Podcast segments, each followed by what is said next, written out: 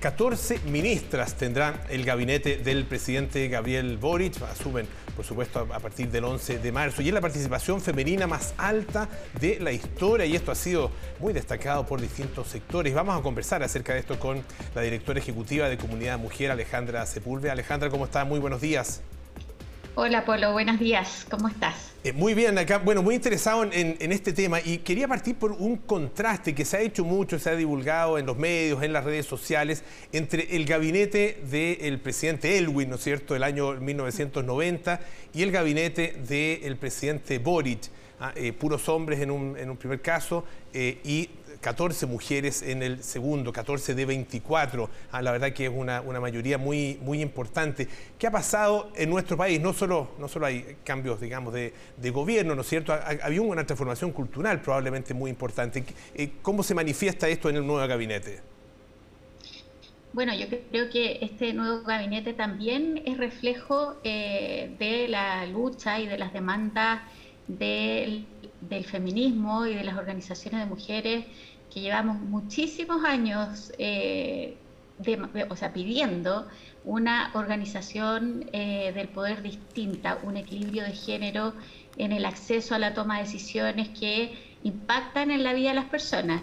Eh, y eso fue creciendo a lo largo del tiempo desde el retorno a la democracia, por supuesto. Recordemos que en el gobierno de Elwin no teníamos un Ministerio de la Mujer, era, era, era el CERNAM y básicamente ese, ese fue un punto de inicio importante para crear una institucionalidad eh, que defendiera los derechos de las mujeres, que trabajara en, en, el sector público para transversalizar esta perspectiva, pero fuimos avanzando lento. Eh, el primer gobierno de la presidenta Bachelet partió con paridad, pero la verdad es que eh, a lo largo de del tiempo de su mandato eso se fue perdiendo por distintas razones y porque también había una resistencia importante en, en, el mundo de los partidos, en el mundo político de, darle ese espacio a las mujeres, más allá que siempre se criticó que ellas no estaban disponibles, etcétera, etcétera.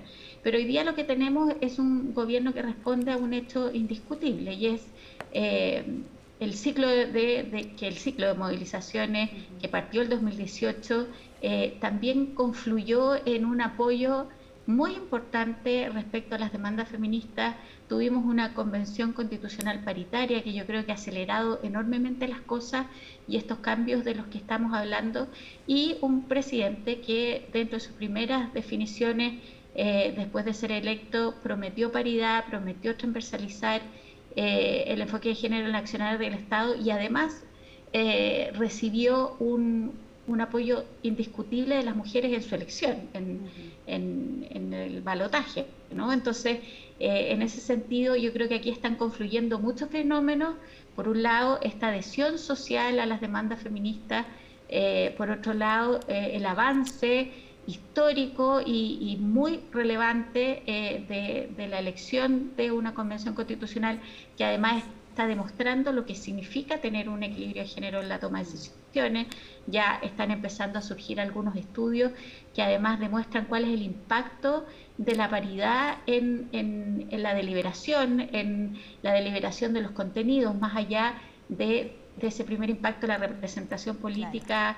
Eh, sustantiva que estamos viendo hoy día eh, reflejado y que a partir de marzo también vamos a ver en, su puesta en escena con este gabinete de 14 eh, mujeres de 24 ministerios.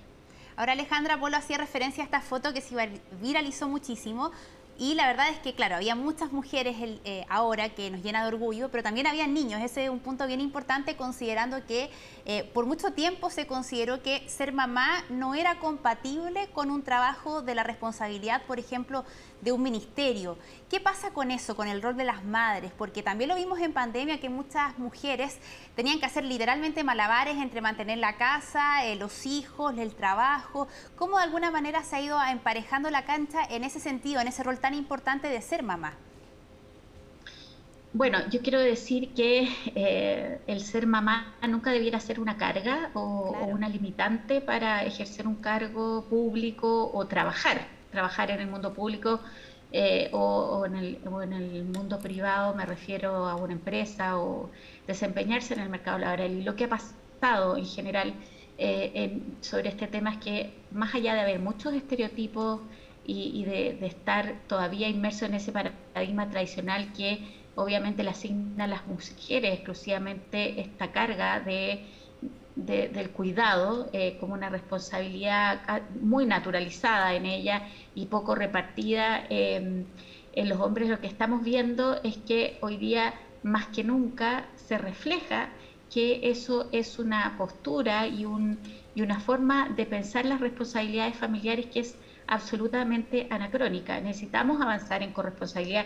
Eso no está dado hoy día por la normativa. Tenemos un código del trabajo que, lo que hace es precisamente eh, cargar toda la responsabilidad eh, del cuidado de los hijos a las mujeres. Entonces, reflejar este gobierno, este gabinete, donde nos sorprendimos todos viendo a, a dos ministras con, su, con sus hijos eh, ahí en la foto es simbólicamente muy importante, pero probablemente más simbólico y más importante va a ser cuando también haya ministros hombres que lleguen y se saquen una foto con sus hijos, ¿no? O sea, aquí eh, no debiera haber ningún cuestionamiento con que las mujeres no pueden eh, tomar decisiones ni, ni estar en estos ministerios porque son mamás. Eso es absolutamente anacrónico y espero que además de, lo simbólico se vaya superando con los cambios y las transformaciones normativas que hay que hacer en Chile para que eso termine cuajando.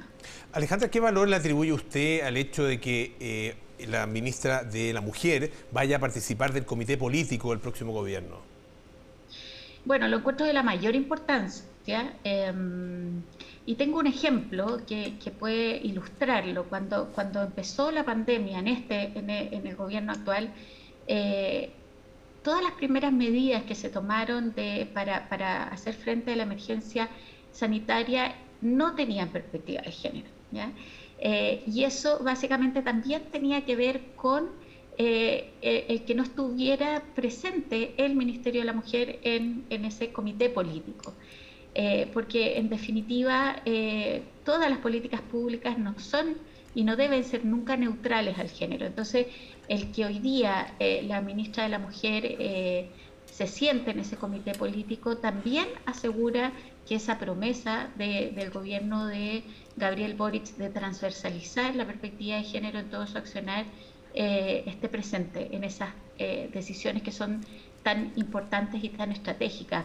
Por ejemplo, cuáles son las medidas que se van a tomar en los primeros 100 días, que son bastante Em, eh, incidentes en, gobiernos que son cortos en nuestro país, que son de cuatro años. Entonces, eh, para nosotros es muy importante, cuando se creó el Ministerio de la Mujer, eh, una de las razones para, para, esa creación precisamente fue darle un mayor peso político a, un ministerio que tiene que tener un rol preponderante en esa visión, como te digo, expandida en toda la función pública de de, cómo, cómo ir solucionando y cerrando las brechas eh, de desigualdad eh, de género. Así que para nosotros es una muy positiva noticia. Alejandra Sepúlveda, muchísimas gracias por estar esta mañana aquí en Tele 3 AM. Que tenga muy buenos días. Gracias, gracias a ustedes. Buenos días.